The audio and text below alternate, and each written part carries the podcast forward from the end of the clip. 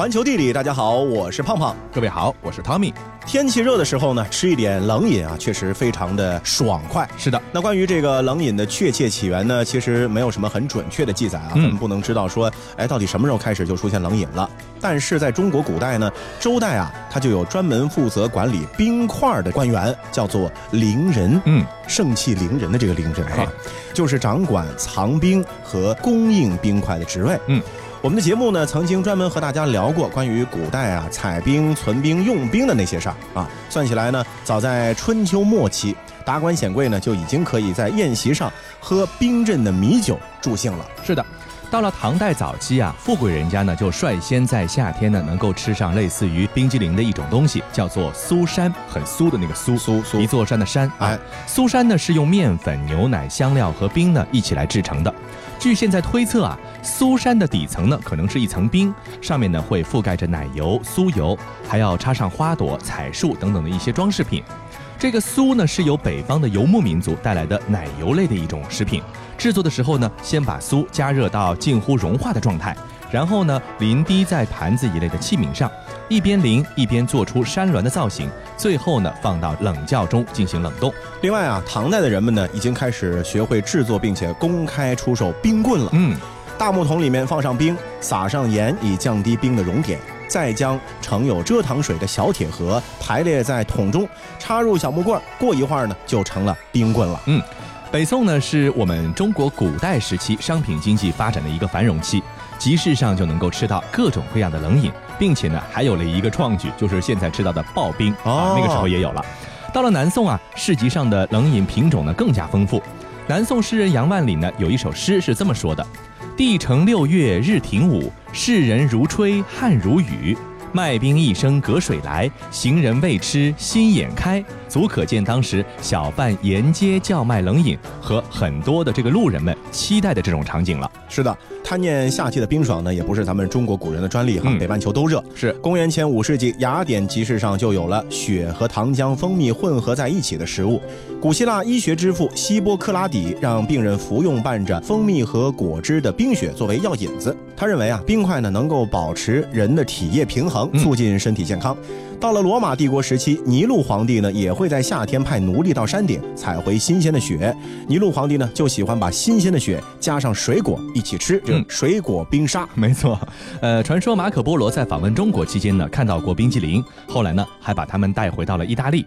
但事实上啊，历史学家发现，早在马可波罗生活的年代之前。意大利的有些地区呢，就有了冰激凌的类似配方。嗯，也有传闻说，一五三三年的时候，意大利的公爵夫人凯瑟琳德梅迪奇嫁给奥尔良公爵，也就是当时的法国亨利二世的时候呢，就带着一些意大利的厨子到了法国。这些厨师们一起带过去的呢，除了高超的烹饪技艺，还有调味冰块和果汁冰糕的配方。一百多年之后，英国查尔斯一世对一种叫做冰冻的雪的食品是印象深刻。嗯，他为自己的冰激凌制造商提供了终身养老金，以换来为配方保密的承诺，使冰激凌成为了皇室特权。嗯。历史上最先制造出类似现代冰激凌的产品的呢，是路易十六法国国王的御厨。嗯，当时啊，冰激凌的主要原料是奶油和冰块，所以呢，又被叫做奶油冰。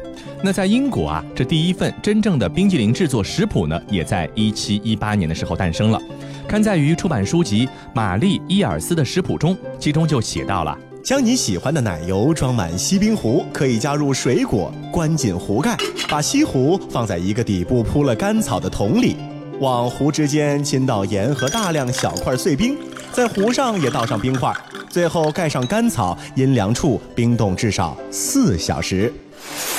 那么，冰激凌文化在全世界传开之后呢，让各国吃货可以说是沉迷其中不能自拔。它的最终后果便是。十九世纪末的美国商贩发明了圣代，来来来，瞧一瞧，看一看了啊！冰激凌苏打水，好吃好喝，来一杯透心凉。你们这些凡夫俗子，星期天居然不好好祷告，沉迷于这样的冰激凌苏打水，成何体统？哎，要不我们这样，改用糖水，而不加入碳酸，那这样他们就不用觉得我们的饮料有问题了。对对对。另外，我们原来的冰激凌叫做 Ice Cream Sundays，咱也别和星期天这个日子扯上关系了，省得他们又来找麻烦，就把 Sunday 最后的字母 Y 改成 E 吧。就这样，圣代在美国的伊万斯顿镇诞生了。那最早的冰淇淋啊，只有香草和巧克力两种味道。嗯，二十世纪中叶之后，冰淇淋小贩们开始拼命开发新的味道，吸引更多客户。冰淇淋从两种口味升到五种、八种、十种。一直到巴斯罗宾公司宣布自己开发了三十一种口味，才算是结束了这冰激凌口味的战斗。嗯，二零一三年，这家公司宣布已经累计发售过超过一千种不同口味的冰激凌了。当我们还惊讶于小公鸡味的薯片的时候，人家已经有意大利奶酪意面味的冰淇淋了。不知道是什么感觉哈？啊，应该挺油腻的。对了，说到冰的时候呢，我们不由得会想到它的对立面，就是这个火。哎，不是有个电视剧叫《冰与火之歌》吗？是啊，不。不管是冰还是火，对于我们人类的现在生活来说，它都是非常重要的。对，可是你知道吗？其实火对于人类文明的进步起着至关重要的决定性因素。是，呃，很多时候当我们在谈论人类的时候啊，比如说我们是怎样从地球上无数的这个物种当中准确的定义自己的？嗯，是直立行走的无毛猿类啊，还是说会创造工具啊、使用工具的灵长类？那人类和动物的区别到底在什么地方呢？嗯，其实人类啊有一个最最重要的关键。是其他动物所不具备的，嗯，就是我们会使用、利用火。是否会使用火，成为人类与地球上其他生物区分的重要标志。尽管在课本上学习过火对于人类发展的重要性，但我们接下来要说的必定会刷新你心中对火的认知。可以说，火创造了人类世界，并指引人类不断前进。我们已经啊早就习惯了有火的世界，却很少想到在地球诞生之初呢，其实我们身边是没有火的。那个时候天地未分，混沌一片，地球呢只是一颗巨大炙热的熔岩球，大气还没有产生，更没有火焰燃烧所必须的一个物质，就是氧气。那后来经过了数不尽的岁月流逝啊，这时间跨度太长了，嗯，地球呢渐渐的冷却了下来，海洋诞生，生命出现，大气渐成，天地始分。当孤独的树木连成森林，覆盖寰宇，谁能想到沧海桑田之后，有一种弱小的猿类，能够将其中蕴藏的无尽能量释放出来，改天换地，登顶地球生物的最强巅峰。嗯，而当这种弱小的猿类从惧怕到利用火焰的种种便利，他们也未曾想到啊，自己的命运也从此被改变，被注定了。这个火呢，是帮助原始人类可以驱赶凶兽、保护族群的一种工具。和寒冷对抗、延续生命也离不开火，另外还可以烹饪食物、增进智能和体能。那在人类享受火带来的安全便利同时，火呢也改造着人类的组织形式。嗯，那么这种更多是潜移默化的。对，围绕篝火分享食物和各自的故事，就促进了人类社会的形成。烹饪之后的熟食呢，大大的减少了食用生食所需要的时间，因为更好消化了，对，更好咀嚼了。嗯，渐渐的呢，我们有了更充裕的时间，又促进了族群内分工的形成，增强了原始社会的一个凝聚力。嗯。刚才说到的一个重要的现象，就是说火的出现呢，让当时的人们可以吃熟食了。嗯，这就使得人的脑容量呢，就随之有了很大的提高。新生儿呢，较大的头部让人类成为了唯一在生产时需要外界帮助的一种物种。因此，人类更需要语言，需要共鸣，需要分享，而这些都是社会沟通群体的一个重要的构成因素。那团结起来，拧成一股绳之后的原始人类呢，就不再是那个弱小的猿类了。嗯，智力的发展、语言的出现、经验的传承，使人类迅速从无数物种当中脱颖而出。突破性的发现是在大约七千年前出现的，就是人们发现很多矿物啊。可以融化分解，并且呢以其他形式继续存在。于是人们点起更大的火，并且试图在火中寻找更重要的发现。嗯，那就是到了后来的青铜时代了，对吧？那么后来啊，发现，在铜中如果加入锡呀，形成的青铜呢，是一种十分强大的金属，它呢可以促使人类发明出新型的武器，而这也被看作是一个新的时代——青铜时代的开始。长达近二百五十万年的石器时代呢，突然结束了。人们在火的帮助下呢，创造出了更加轻便、更加结实的新材料。从铜到青铜，再到铁、钢、火呢，就以非凡的方式改变着我们人类的世界了。嗯，金属的出现啊，是促进了新的技术、新的发明的涌现。人类用金属打造了帝国，创造了产业。比如说，金属给武器、工具制造业就带来了很大的影响。嗯啊，效率提高了，是不是？质量变高了啊，变强了，是改变了交通，改变了人类的生活方式，甚至也改变了人类文明的进程。嗯，那除此之外呢？火还给予人类另一项馈赠，就是释放矿物燃料，比如说像石油、煤，它们中间的能量，点火了以后，它才能够发光发热嘛。啊，对，让我们的屋子变得更加温暖，让机器能够正常运转。那在火的魔法之下，突然之间，人类呢创造出了现代的产业和经济，过上了现代化的生活。像蒸汽机呀、涡轮机呀、内燃机啊，人类一旦踏上旅程呢，就根本没有办法停下来了，因为我们人类有更远大的梦想。今天我们用火箭发射到太空去，让卫星呢进入到轨道，利用这些从火中诞生的机器，负载我们远大的梦想，前往遥远星辰间探索未知的领域。可以说，对于火，人类应该始终怀着敬畏和感恩之心，因为它是人类文明的重要因素。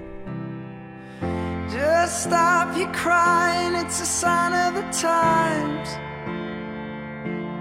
Welcome to the final show.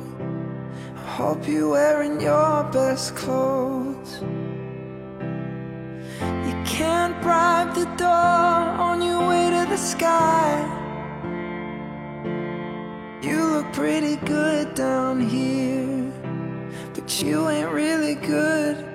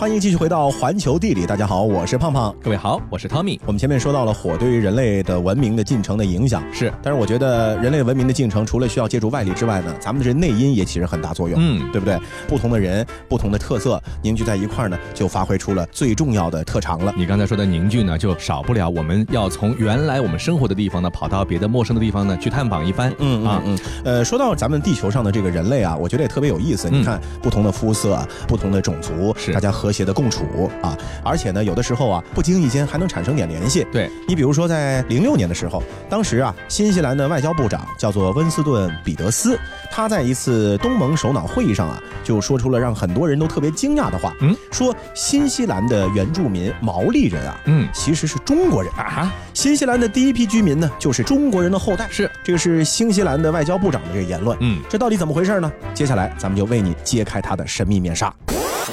世界真奇妙。作为新西兰的原住民族，毛利人的语言属于南岛语系，这是在大航海时代以前分布面积最为广大的语系。它也是世界上唯一主要分布在岛屿上的语言。其分布范围东达南美智利的复活节岛，西到东非外海的马达加斯加岛，南达新西兰，北达中国台湾岛和美国夏威夷岛。其东西延伸距离竟然超过了地球圆周的一半。那么，在今天的南岛语的分布范围内啊，台湾的新石器时代大致是始于六千年前。所知最早的一些华南类型的器物呢，起初呢，大概是由小群从福建渡台湾海峡而到台湾岛的一些农民们带过来的。到了五千到四千五百年前啊，和这些类型有着明显联系的考古器物呢，扩散到了菲律宾、苏达威西和北婆罗洲这些地方。并且最远达到了东南面的地汶岛沿岸和适合的内陆地区。对爪哇西部和苏门答腊高原地区的花粉史的研究表明，至少在三千年前或者更早的时候，这些地区为了从事农业，已经进行了相当规模的森林砍伐活动。嗯，因此，经过大约是一千年的时间，到了距今四千年前，农业殖民已经从台湾扩展到了美拉尼西亚的西界。嗯，那么说着南岛语言的农业殖民者们呢，在大约一千五百年的时间里头，从农业中心地带穿越了大约一万。公里的海域和海岸线，经过东南亚岛屿，抵达了波利尼西亚的西缘。这比史前时期的任何一次殖民的过程都要迅速得多，地域呢也广阔得多。而台湾海峡两岸可能正是这次南岛语系史前扩张的一个出发地。这确实啊，可以说是一幕非常壮丽的史诗。嗯，马来波利尼西亚先民在没有罗盘、六分仪等航海仪器的情况之下，只靠着独特的航海技术，依靠着星象、洋流、海岛的位置及候鸟的飞行路线去判断方向，在海上和风浪英勇奋战，最后竟然征服了整个太平洋和印度洋。太平洋可是地球最大面积的海洋啊！是啊，他们真的是伟大的航海者，勇敢的探险家。嗯，咱们在节目中呢，曾经专门是讨论过波利尼西亚当时是怎么个从这个岛跳到那个岛的这个一番过程啊。是。那么，其实今天台湾地区原住民族的祖先们呢，在史前时期呢，就乘坐着简陋的独木舟向外扩散了，前往菲律宾群岛、马来半岛、印度尼西亚群岛等等。南岛语系的人群呢，向西扩张到了非洲的马达加斯加岛，向东呢，则沿着太平洋岛链前进。最后一幕就是对新西兰这个地方的发现，因而呢，就有了当年啊，新西兰外交部长那一番表述了。哎，据说啊，在公元九五零年，有一位名字叫做库普的青年航海家，从萨摩亚，也就是位于太平洋南部的波利尼西亚群岛的中心，驾着独木舟远航数千里，发现了新西兰。嗯。当他靠近这个海岛的时候，首先映入眼帘的是蓝天上的朵朵白云，而岛上呢是渺无人烟，所以库普便把这个岛称作是。长白云之乡。嗯，很快啊，大批的波利尼西亚人就用独木舟组成了船队，来到了新西兰定居。嗯，他们很快就发现，他们移居的这块土地呢，和记忆中的其他波利尼西亚岛屿呢大不相同，堪称是一块大陆啊！因为相比那些小岛，这真的是大多了，对吧？那么他们从不同的登陆地点呢，深入内陆，形成了后来的不同部族。一些毛利老人呢，至今仍然记得他们祖先东迁时候所乘的船只的名称，还有各船的首领、祭司。以及舵手的名字，他们的族谱世系可以追溯二十多代呢。那么说了半天，新西兰的原住民，现在我们对他们有一个统称叫毛利人。是，那毛利这个词是不是在那个时候就出现了呢？嗯，其实也不是。由于新西兰的南北岛啊几乎和外界是隔绝的，嗯，所以早期的波利尼西亚移民并没有刻意找一个词给自己命名，咱们自己人认识就行了。是。而当时在他们的语言当中呢，毛利这个词其实意思是普通。嗯啊，在欧洲人到达之后呢，他们才把自己呢称作是毛利人，是，并且把欧洲白人称。作是帕克哈，嗯，这个意思呢，现在指的就是新西兰白人。是，从相貌上看啊，这个毛利人呢和亚洲人很像，而从体型上来说呢，他们却和欧美人很像。嗯，甚至在欧洲早期移民的描述中啊，毛利人普遍比欧洲的白人还要高大。是的，嗯，那么几千年前啊，从中国的台湾岛出发，毛利人在新西兰生活到了现代，毛利文化呢已经成为了新西兰文化的一个重要特色。由白人组成的新西兰橄榄球队入场的时候呢，就会表演毛利战舞。那经过原住民的不断努力呀，今天的毛利语言呢，也成为除了英语之外，新西兰的另一种官方语言。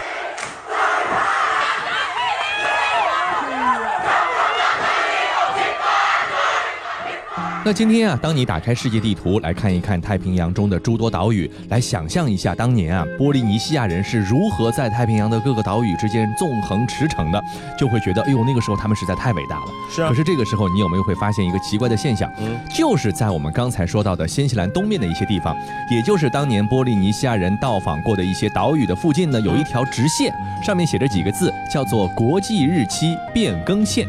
这个东西呢，很多人可能会觉得特别的陌生，那其实也是人类在探索古代世界的时候困扰过他们的一个问题，就是日期怎么会算着算着就不对了？这其实就和时差什么都有关系啊。哎，是，日期紊乱的问题呢，其实一直以来曾经长期困扰着古时候的人们。嗯，而现在啊，世界各大国遵循的呢是以一百八十度的经线，就是那根竖线是为基准的一个国际日期变更线。但是这国际日期变更线呢，也不是硬性的划定啊，各国呢可以根据实际情况做相应的调整。这个呢就有了很多的趣事。不仅如此啊，国际日期变更线的历史变迁也有很多值得令人津津乐道的故事。嗯，那关于日期变更线的概念呢，是十二世纪早期才被提出来的。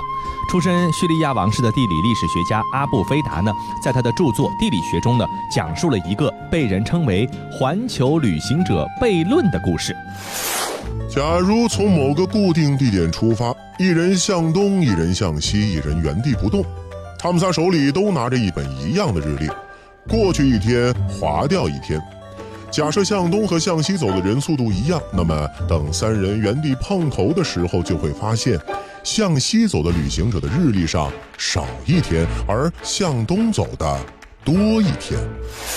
对于这个现象啊，阿布菲达是这么解释的。他说啊，这是由于假设完成一次环球旅行需要七天，那向西走的旅行者和太阳移动的方向一致，因此太阳每天都要晚下山七分之一。等旅行结束的时候呢，太阳晚下山的时间呢，正好凑成了一天，而东行者呢，则恰恰相反。但事实上，只要你在地球上过的时间都是一样的，不可能有长有短。这到底是为什么呢？到了十四世纪，法国的哲学家尼克尔·奥雷姆对于这个悖论呢，提出了自己的一个解决方案，就是明确一个特定区域来应对两人的时间变化。换句话说呢，就是有一个基准的时间对应地，这个特定区域呢，就被视为如今国际日期变更线的一个原型。嗯。伴随着16世纪大航海时代的来临，麦哲伦、德雷克等人的环球实验验证了这个悖论的真实性，也加速了国际日期变更线的诞生。嗯，十九世纪以后，国际日期变更线的概念呢，不仅仅是天文地理学家探讨的领域，也成为了文学创作的一个热门题材。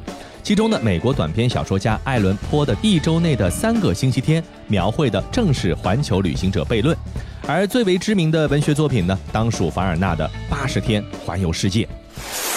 英国绅士福格和朋友打赌两万英镑，要在八十天内环游世界。当他们环游地球一圈，回到伦敦时，发现已经超过了限定时间几小时。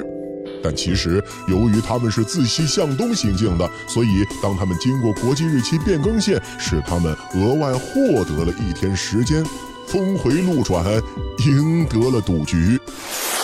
那由于国际日期变更线呢不同于本初子午线，那国际规范管理的缺乏呢，使得其一直是处于变动之中。